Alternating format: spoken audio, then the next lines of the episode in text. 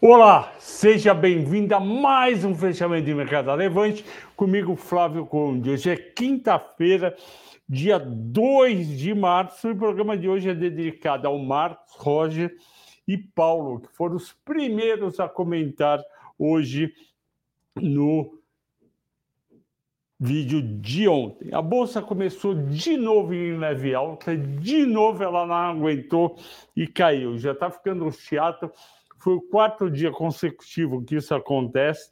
Fechou negativo em menos um, a 103.326 pontos, volume bom de 62 bi, acima da média de 52 bi. O que aconteceu? Bom, temos que lembrar que a gente vai dormir feliz porque o resultado da Petrobras foi muito bom, muito forte e ainda teve o dividendos de 2,74, que pode, na pior das hipóteses, ser reduzido para 2,24. Então a gente já podia imaginar a bolsa subindo uh, hoje, principalmente com Petrobras liderando, porque o dividend yield desses 2,74 é simplesmente 10,8%, ou seja, quem comprar Petrobras até dia 27 de abril, lá dentro do preço que tiver dia 27 de abril, vai ter R$ 2,74.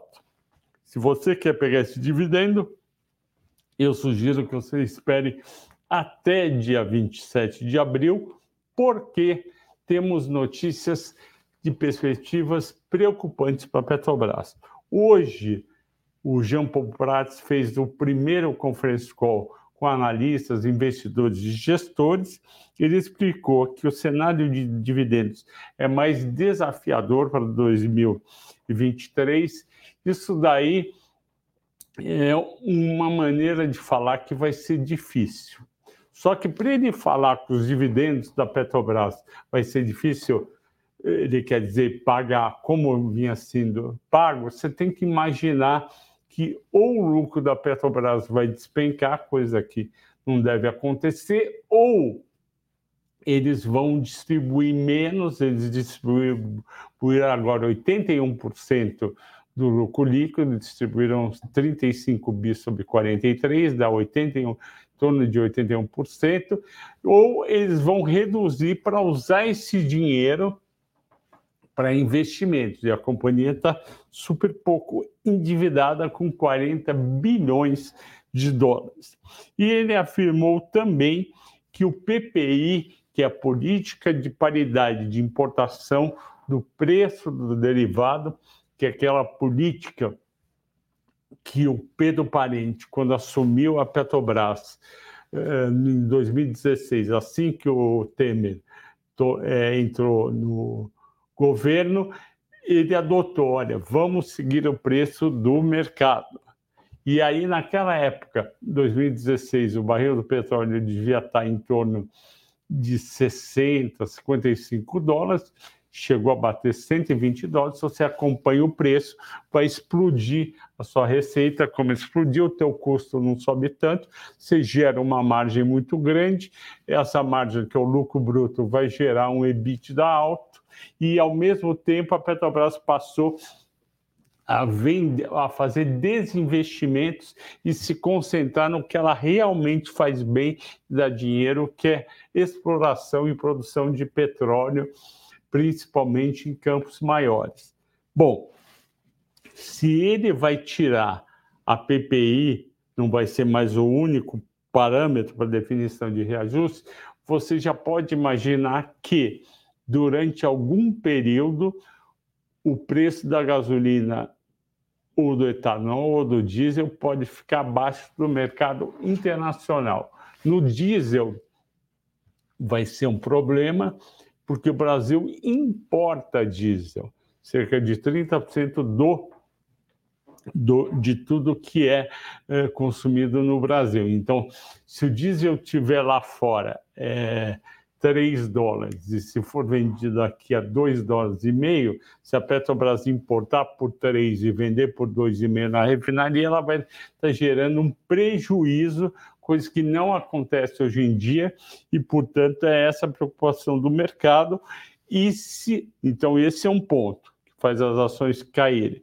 Segundo ponto, se vai diminuir dividendos para investir em refinarias, a experiência brasileira, principalmente a experiência do governo do Lula e da Dilma, investimento de refinaria, foi desastrosa com perdas bilionárias. E aí se deixa de, de dar bilhões na mão do, do acionista, inclusive o governo, ontem eu eu fiz essa conta, o governo tem 28,9% do total das ações governo federal, do total das ações da Petrobras, do dividendo de ontem de 35 bi, 10 bi e meio foi para o caixa do governo. O governo está sedento por dividendos. Ele podia deixar o dividendo alto e fazer um caixa de 10 bi a cada três meses em um ano da 40 bi, mas parece que eles preferem investir. Esse investimento em refinaria pode dar prejuízo e também tem investimento em projetos de de energia renovável. Eu acho a energia renovável um baita negócio para se investir, principalmente energia solar. O Brasil é, é, é ele tem uma não é que ele tem vanguarda, mas ele tem um um, um, uma posição geográfica que faz com que os lugares que menos bate sol que tem energia solar, são lugares que em países da Europa bate muito sol, ou seja, que tem muito mais sol disponível para você gerar energia. Então a Petrobras podia entrar nessa, mas quanto tempo vai demorar o retorno? Bom, esses são os motivos que fizeram a Petrobras cair e também a bolsa. Terceiro motivo, os bancos caíram porque com o aumento do dólar e juros mais alto, Uh, isso daí faz com que resultados de bancos possam piorar por causa de inadimplência, só que também aumentou a probabilidade do governo Lula 3 de taxar dividendos em 15% e acabar em JCP, acabar com JCP. A combinação 15% e JCP em bancos dá um, uma perda no que normalmente o investidor recebe em torno de 20 a 30%. Ou seja, se você recebia 10 mil por ano em dividendos do dos bancos, você pode passar a receber entre 7.500 e 7.000 se tiver taxação de dividendos, você já perde de cara 1.500, então você vai para 8.500, você pode perder mais um porque você recebia JCP sem, sem pagar nada e agora não vai ter JCP, vai ter que ir tudo para dividendos, vai ter 15% em cima. Talvez não distribua tanto. Por isso que os bancos estão caindo. Quarto motivo, o minério de ferro estável e o maior preço em, em seis meses podia ter feito a Vale e a Bradespar e a Uzi Minas subirem. Mas hoje não foi um dia, isso já tinha acontecido ontem, vocês lembram? Vamos ver como é que foi a Vale aqui hoje, Vale 3, 0,22, teve leve queda. Vamos ver a Semin, por exemplo. A Semin eu acho que foi bem hoje. Semin 1,88. Então, só que não é suficiente para manter a bolsa em alto, o importante para a Bolsa, para o Ibovespa, é a Vale subindo bem e não foi o que aconteceu. Continuando, o quinto ponto, o dólar à vista ficou estável em 5,20. O dólar futuro subiu para 5,24. Quem está errado? A diferença está muito grande. Normalmente a diferença é entre um centavo e dois, está quatro centavos. E eu vou argumentar para ver quem que está errado. Eu acho que quem está errado é o à vista, o futuro é mais rápido. E por que, que o futuro subiu? Porque, porque o dólar norte-americano nos Estados Unidos e na Europa subiu 0,50 contra euro e ien, e também libra esterlina. E, portanto, contra contra o, moedas mais fracas, mais arriscadas, como o real, tinha que ter subido. Eu acho que esse preço à vista caminha para o 5,24, podendo dar uma paradinha amanhã entre 5,22 e 5,23. E por que subiu meio por cento os juros nos os juros não, o dólar nos Estados Unidos? Porque a Treasury de 10 anos, que é, que é o título mais negociado de renda fixa nos Estados Unidos, foi de 3,98 para 4,07 ao ano. Juros mais altos significa é, dólar mais forte, porque mais gente vai querer investir em renda fixa americana, porque o juro está subindo e, portanto, o dólar se fortalece. Tem muita banco e gestora que tira dinheiro de euro, de libra e ien e vai para os Estados Unidos atrás do 4,07. Foi esse o motivo. Movimento dos estrangeiros, na terça-feira, último dia do mês de fevereiro, saiu 365 milhões de reais. Infelizmente, mais uma saída e fevereiro terminou com uma saída líquida de 1 bi 680. Essa saída praticamente se deu do dia 17 em diante.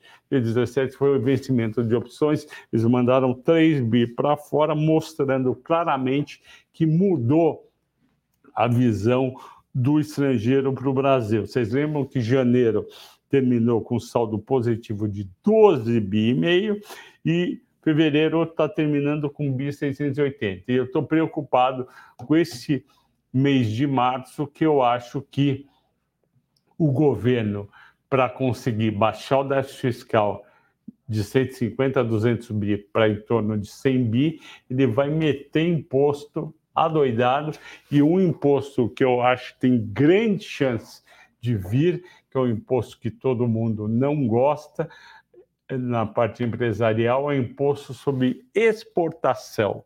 Você tem minério, você tem produto agrícola, soja, você tem milho, você tem carnes, você tem até petróleo. Já está rachando por quatro meses petróleo. Por que, que não pode, em cima do minério de ferro, do aço, da celulose, dos produtos agrícolas, e colocar uma taxinha, não 9, que 9 é um absurdo, mas uma taxinha aí de 1 a 3 ou 4%. A chance é muito grande. A Argentina fez isso e não deu muito certo e o Brasil gosta da Argentina, o governo Lula gosta desses países argentinos, desses governos de Argentina, Venezuela, Equador, etc., governos de centro e de centro-esquerda, e fica olhando o que, que eles fizeram lá. Esquecem que não deu certo, mas a missão clara, a minha opinião, do Haddad e equipe é aumentar a recada, diminuir o déficit fiscal. Como eles não vão cortar despesa, pelo contrário, eles estão aumentando, eles vão ter que aumentar receita. E receita aonde você vai conseguir nas empresas, nas empresas grandes, bem colocadas, que já estão ganhando dinheiro no mercado X, por exemplo, exportação, vai lá e taxa e fica com 1, 2, 3, 4, 5%. Bom, Nesse cenário, as ações mais negociadas foram Petrobras, que é o 2,600, 5 bi 700, 24,67. Vale caiu 0,2, porque o mercado está muito ruim, mas devia ter subido 89, 4 bilhões e meio. Aliás, eu gravei hoje para o sábado, dia, para o domingo, dia 5 de março, eu gravei um mata-mata sobre Vale. Eu peguei a Vale, analisei para vocês o quarto trimestre em detalhe, contei por que, que ele foi melhor que o terceiro e pior que o quarto de 21 e fiz uma projeção de 2023 até 2027 usando qual parâmetro? Usando o minério de ferro a 127, que era o preço que estava até três dias atrás. E aí eu calculo para vocês o lucro líquido de 23 até 27, calcula o payout, o dividendo, o dividend yield, e é um baita de um dividendo. Assistam o vídeo no sábado, que no domingo, que está muito legal. A Vale é uma empresa que está num preço muito bom para se comprar, tem dividendo para subir e tem preço para ganhar desde que, o, desde que o minério de ferro continue acima dos 127 dólares. Se ele for, se o minério de ferro voltar para 110 dólares, aí cai. Prio recuperando 1,7%, 2 bi 380, eu acho um absurdo. Primeiro, é um absurdo o cobrar 9% de imposto de exportação. Eu espero que as Junior Oil Companies e, também as, a Petro, Petrobras não que é governo, mas as empresas Exxon, Shell e muitas que estão é, produzindo, estão, explorando e produzindo petróleo e exportando para suas subsidiárias, elas devem fazer um movimento forte no Congresso e no Executivo para ou essa alíquota ou para baixar para um nível é, muito mais suportável, que seria 1, 2%. Eu acho que bateram demais em Prio, ela estava caindo 30% no mês, e acho que Prio é uma empresa que, que vale muito a pena ter para esse ano, porque a Petrobras vai perder atratividade, o petróleo no exterior pode voltar a subir, e a está bem posicionada. A Rap Vida caiu de novo, 2 bi 100, 2,92. Rap Vida, Qualicorp, uh, essas empresas tiveram vamos tirar a Qualicorp, mas vamos falar de Rap Vida, que juntou com a, com a Intermédica, Notre Dame Intermédica, mais a Redditor, que comprou a Sul América tiveram um baita de um hype no 2021. Essas empresas tinham que valer bilhões de reais, porque o Brasil ia crescer muito, e a terceira idade, e a parte de, de e a parte de, de hospital, papapá, tudo bem. Eu também acho que essas empresas são muito boas. Inclusive, eu fiz uma cirurgia pequena no São Luís, são Luís, que é da Redidor, aqui em São Paulo.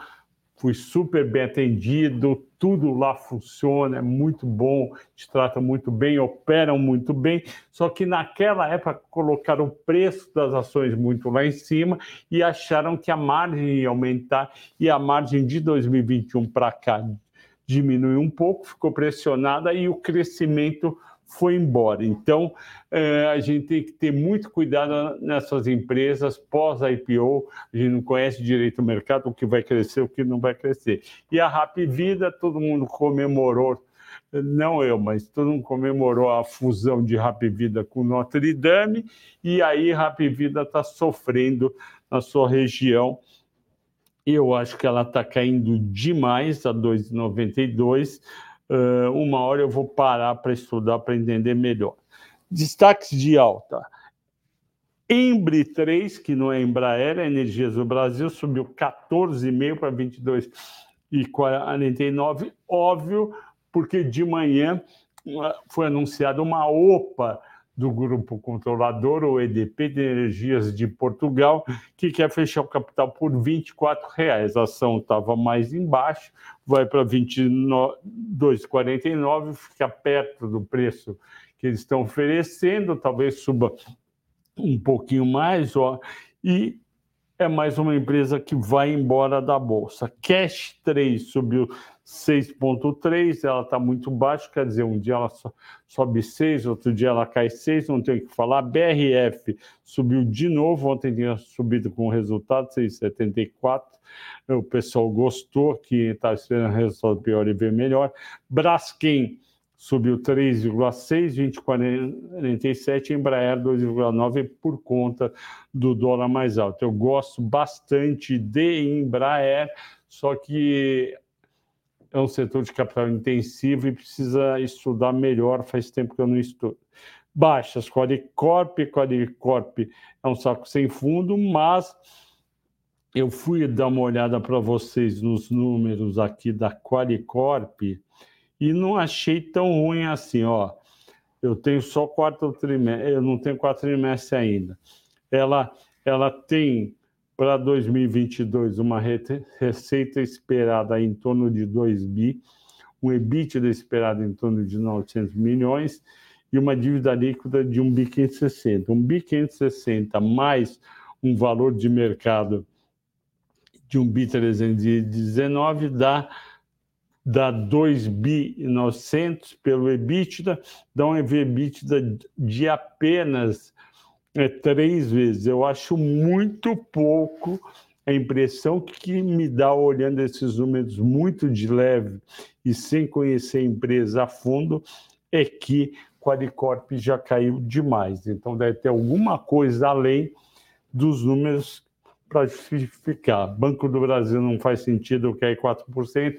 Hoje vieram me perguntar aqui na Levante uh, se a pessoa, a pessoa viu o vídeo dos bancos, gostou de Banco do Brasil, a pessoa falou, e aí, compra, não compra? Eu falei, olha, o mercado está numa fase muito complicada por conta não só daqui internamente do que estão fazendo com setores, com, com impostos, mas também tem os Estados Unidos, o juros subindo. Então, faça o seguinte, espere o mercado cair mais, eu falo para tenho falado isso para vocês, espere o mercado cair mais em março, para abril pensa em comprar.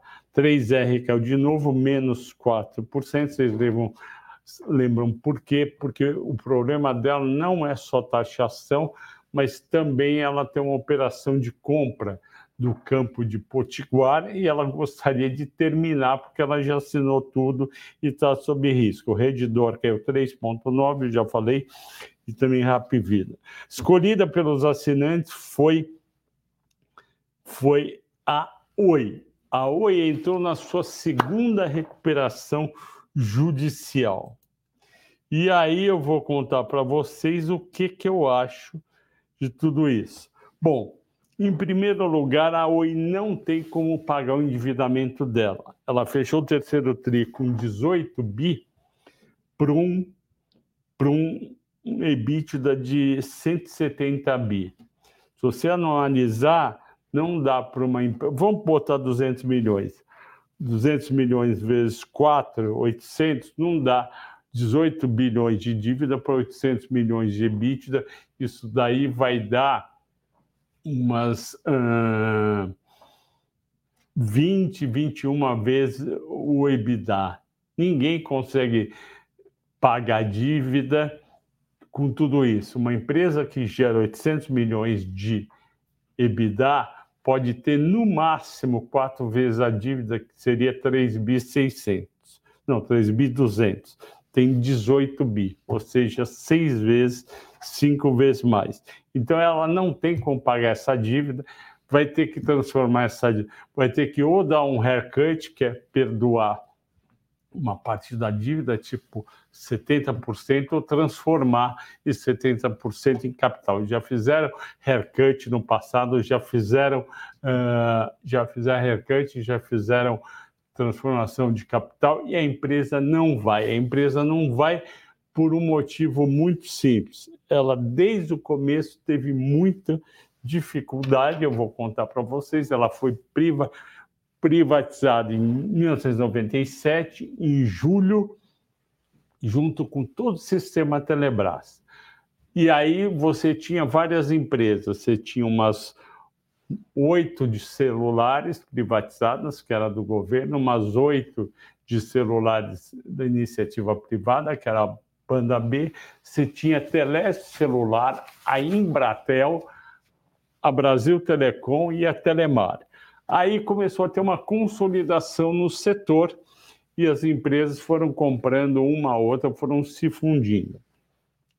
A Vivo comprou, a Vivo, que era a Teleste fixa, comprou a Teleste celular e se deu muito bem.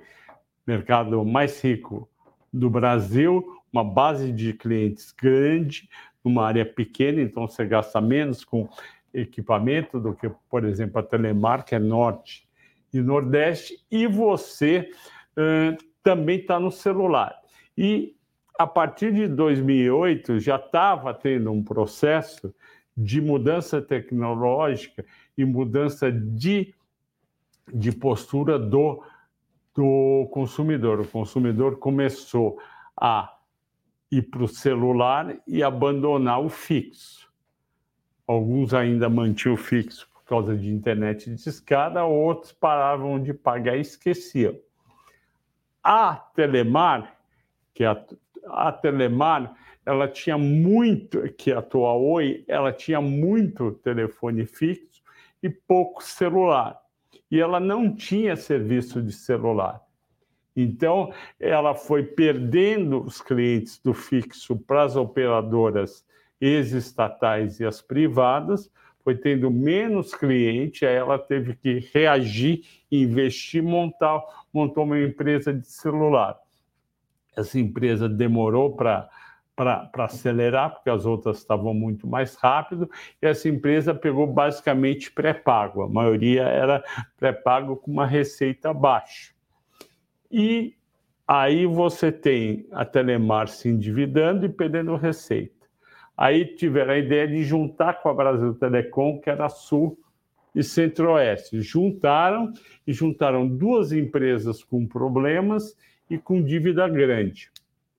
E aí a empresa começou a ter seus problemas: dívida grande, perda de clientes de fixo indo para celular, não tinha a parte do celular muito muito desenvolvida e ainda tinha uma administração é, que dava sinais estranhos, como, por exemplo, fazer dívida para pagar dividendos. Isso aconteceu, não sei se foi em 2010, 11 ou 12. E aí a empresa vai acumulando dívida, faz uma RJ, uma recuperação judicial de 60 5 bi, acho que em 2016, levanta ela em 2022, só que esse 65 bi ela transforma em 36 bi, ou seja, 30 bi, né, 31 bi foi transformado em capital, ações e ou num pago, haircut. E aí a empresa fala: eu vou vender o imóvel, vou, vou ficar só com a parte de, de. não é cabo, só com a parte de fibra ótica e vou me transformar numa nova companhia. Vai lá, vende, vende a o imóvel para o consórcio Claro, TIM e, e, Vivo, vende bem por 16 bi e meio, abate da dívida, a dívida cai para 18 bi arredondando. Só que o que sobrou da empresa, que é basicamente fibra ótica, fibra ótica e um pouco de telefonia fixa, gera só 200 a 300 milhões de EBITDA trimestral e, portanto, um bi arredondando por ano, só que a dívida é de 18 bi. Quem gera um bi por ano e deve 18 não vai conseguir pegar, vai lá e entra na sua segunda recuperação judicial. Eu digo, quem ainda investe em Oi ou gosta de perder dinheiro ou é um baita especulador e a chance de errar e perder é enorme. Ela dá uns saltos um dia ou outro 50%, mas você tem que ter a sorte de ter comprado no dia anterior. Ok? Era isso de Oi e não vale a pena entrar. Vamos agora para as perguntas. Foram 28 minutos de parte gravada. Uh, boa noite, Flávio. É o Wendel. Mais uma vez, BBAS caiu, 300 não resistia, mas comprei meu preço médio. Um forte abraço a você e todos os investidores. É isso aí. É, dá para fazer preço médio com o Banco do Brasil? Dá para fazer, mas também dá para esperar um pouco e fazer espaçadamente. O Agostinho Alves pergunta de energias do Brasil, eu já falei. O papel estava lá, acho que era R$19,00, fizeram uma OPA 24, vamos fechar o capital, o papel foi para 22,49 sorte de quem tinha as ações. Silmara. Boa noite, Flávio. Eu acho que o assunto do momento vai ser mesmo Embry 3. Fico triste pelas pessoas que compraram com pensamento de longo prazo. Eu também fico, mas o que, que você faz? Comprou, ganhou, vende na OPA 24 e vai para outra empresa de saneamento de energia elétrica e ou saneamento. Uh, o, Re, o Reginaldo Oliveira, o que está acontecendo com o 3R, petróleo, está derretendo, é aquilo que eu falei agora há pouco. Não só ela vai ser taxada na exportação, mas ela tem o campo de Potiguar que estava na precificação, ela já assinou tudo, só falta a Petrobras devolver, e pelo jeito ela vai esperar 90 dias para devolver e vai rever. Então, tem que esperar. Se você estava comprado, eu estou comprado em 3R, eu vou esperar. E estou também em PRI. Uh... Alto Coreia BH, sorry, eu não consegui ver Cine 3, fico te devendo. O Stanley Negro da Clínica e Laboratório, você não acha que descontaram muita a Rap Vida? Acho é, preço, valor patrimonial está em 44%. Fato, mas tem que ver se não tem mais coisa para cair. Empresa, quando começa a dar resultado fraco, é uma preocupação. Uh, Pedro Alves, você poder falar em Rapid Vida, que é mais hoje três. Eu acho que essa perda, que essa queda grande é muito exagerada, mas também tem certos dias que algum grande investidor gringo, principalmente quando ele decide sair, ele manda vender tudo a mercado e pode ter perda até de 30%, 40%. Eu acho que não faz sentido, deveria vender aos poucos. Uh, Roger Dias, boa noite. O que está acontecendo? As ações boas estão caindo com bancos vivos, Suzano. É, é verdade, Roger bolsa é, é o seguinte, é, aquela, é, que nem, é que nem aquela história, água morro abaixo, fogo morro acima, e investidor com vontade de vender, ninguém segura e cai mesmo. Uh, Silmara Maia, inclusive a meia live de hoje à tarde. Silmara, muito obrigado por você ter amado a, a live. Essa live está no YouTube, na parte do ao vivo. Foi muito legal. O Felipe Zacarias, que, que é do Asset da Levante, e eu trouxemos o grande Wilson Poit, que foi fundador da Poit Energia e vendeu em 2012 por 190 milhões de dólares. Ele tinha 70% da companhia, tinha um private equity com 30%, ele vendeu para uma multinacional e uh, embolsou dinheiro e passou a trabalhou para governos, trabalhou no Sebrae, escreveu um livro so, sobre a história dele, casos, e se dedica ao empreendedorismo. Tivemos uma baita conversa aqui, assistam lá, deixem seus, seus comentários, que foi muito legal e vai animar a gente a fazer mais. Obrigado, Silmara, de ter visto.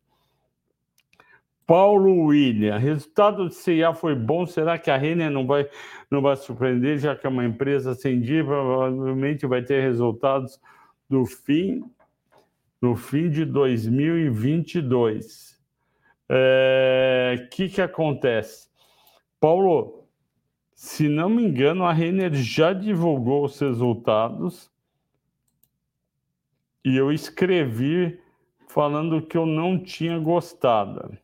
Foi isso aí. Ela já divulgou os resultados, uh, não cresceu tanto as vendas, as vendas, na verdade, do varejo caiu 0,2%, isso é preocupante, e as perdas com os cartões estão aumentando. Tem mais gente deixando de pagar ou atrasando o pagamento da renda. Por isso que a gente está resolveu julgar a toalha e assumir o prejuízo. Uh, continuando. Viagens de turismo local. Boa noite, Flávio. Como a situação do investidor que está posicionando energia do Brasil para manter ou vender logo? Você não precisa vender logo. Está R$ 24,50, você vende na OPA 24. Vai ganhar mais R$ 1,50. Tá bom?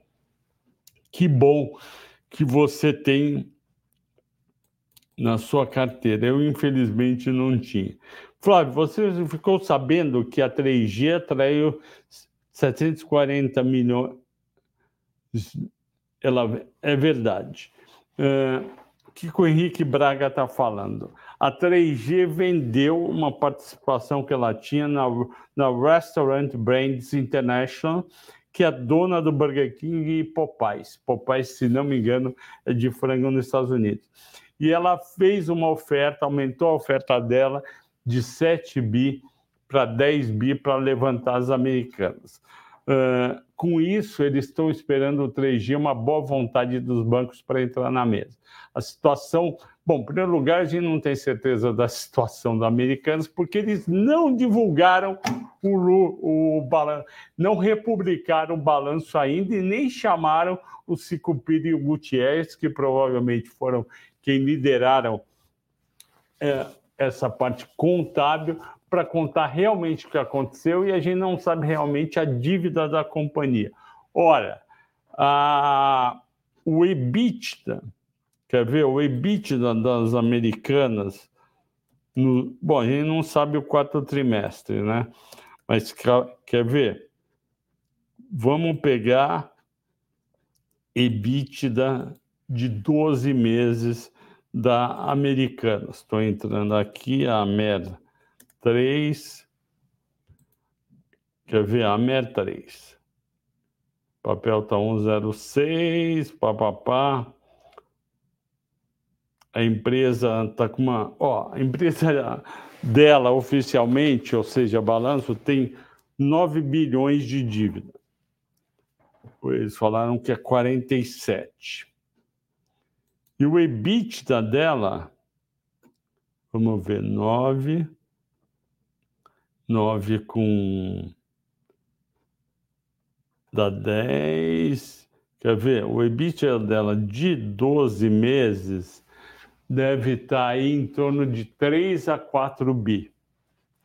Vamos arredondar para 4 bi de EBITDA. Uma empresa que tem 4 bi de dívida, de, de EBITDA, não pode ter no ano mais que quatro vezes esse EBITDA, 16 bi. Se ela está com uma dívida líquida de 47 bi, ela tem 47 para 16, ela tem 31 bi para tirar. Então, esses 31 bi, provavelmente, o, o 3G, se ele botar 10, vai faltar 21 de bancos e credores. Será que eles vão topar?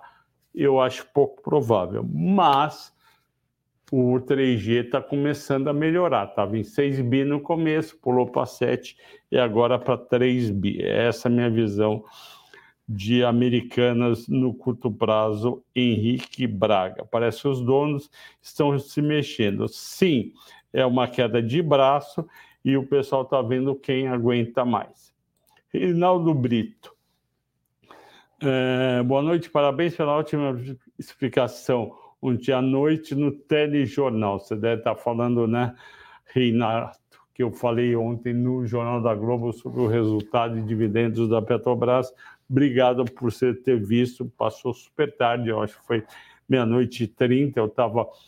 Eu, eu, trabalhei até duas e meia montando o mata-mata de Vale do, do sábado, acabei perdendo, depois eu vi é, como é que foi, achei que a reportagem ficou boa, porque ficou uma boa mescla, aquele repórter muito bom. E a Renata, esqueci o nome, ela foi bem. Você pergunta hoje de banco BMGB. Está barato e paga altos dividendos, vale a pena investir agora ou esperar? Eu espero qualquer ação para comprar, eu não compro nenhuma amanhã, porque o mercado está numa draga muito ruim, a gente não sabe até onde vai, quando a faca está caindo, você não tenta adivinhar, porque você vai lá e pega a faca e rasga toda a tua mão. Então, espera bater no chão, cair, para depois comprar. Quando acontece isso, depois você ter uma semana de bolsa assim caindo bastante, tipo 95 mil, 92 mil, e fica parado um tempo. É, continuando, Taza, Adriana Vieira, estou achando muito interessante, estou aumentando posição aos poucos. Realmente, Taza, que é a Taurus, caiu bastante por causa da saída, principalmente do Bolsonaro, né? Ela veio, quer ver, há um ano atrás, ela estava cotada a R$ 25,00 e ela chegou dia 18, 19 de abril, ela chegou a R$ 26,10. Ela está 13, ela está metade do preço. Precisa olhar o resultado do quarto trimestre e eu te ajudo. Me avisa quando sair o resultado do quarto trimestre, eu faço uma análise aqui para você, ok, Adriana? Uh, Klaus, Vale 3 ou o BRAP 4 com a melhor. Olha, tem um desconto aí de 24, em torno de 24%. As duas andam exatamente juntas. Eu gostaria muito que a Bradespar eh, desse todas as ações para os acionistas e deixasse cada um com as suas várias fazer o que quiser. Não faz sentido você ter uma já fez sentido quando tinha uma estrutura grande e tinha, fundos, Litel, etc. E aí fazia sentido e também tinha investimento em CPFL e, e mais outra empresa. Hoje a Bradespar só é Vale e, se não me engano, ela tem 3% de Vale. Que, que ela vai fazer? E tem, e tem uma estrutura que, de salários e pessoas e imposto de renda que paga coisa. Então, eu acho que não faz sentido. Podia fazer que nem o, o Setúbal fez com o XP, deu as ações para a gente vender. E aí eu ficaria em Vale 3. E o problema de Bradespar é que também eles perderam uma ação da Litel, que é desses fundos de pensão, contra a Bradespar, e eu acho que é um BI 300. Então tem mais uma, um dinheiro para ser despendido pela Bradespar e com isso o desconto vai cair, se não me engano, para uns 18%, que é um desconto normal de hold.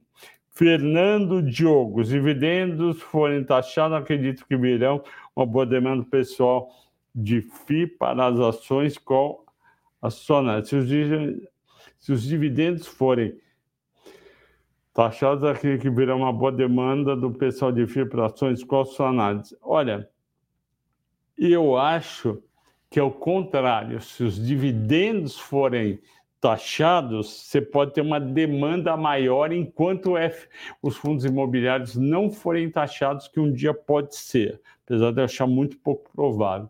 Só que o problema do fundo imobiliário é que a gente está no meio de uma crise na parte de galpões, que era um lugar super é, bem quisto, porque e-commerce, e-commerce, todo mundo precisa de um CD novo, etc. É, o problema é que o, as más notícias nos fundos imobiliários vêm de out of nowhere. Você não tem nenhuma chance de saber que está vindo.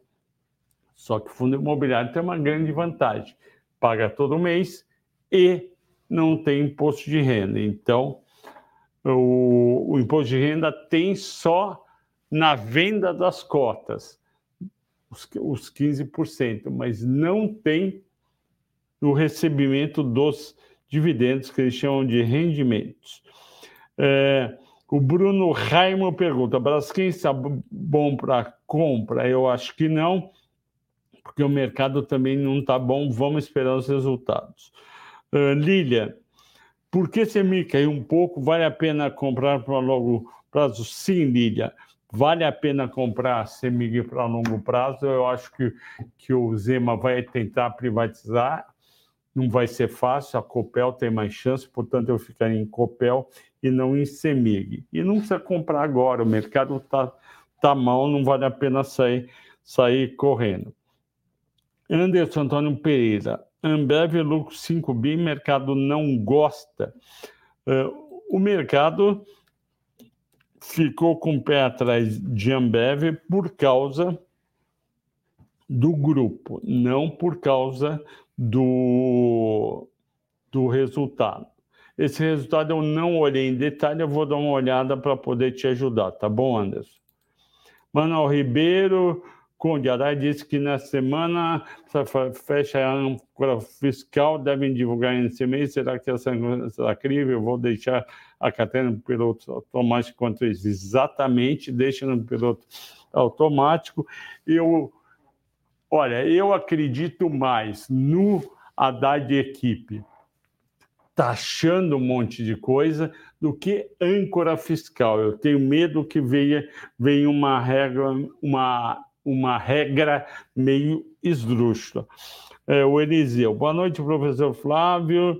Agora temos duas edições. Mais cedo assisti o Papo de Enriquece muito bem, parabéns pelo seu trabalho.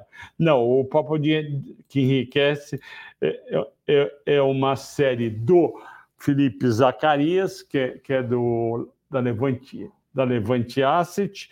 É uma série muito boa e a, é mais ou menos assim: a cada dois, três meses a gente traz alguém ajuda ou ele traz um empresário de sucesso para falar.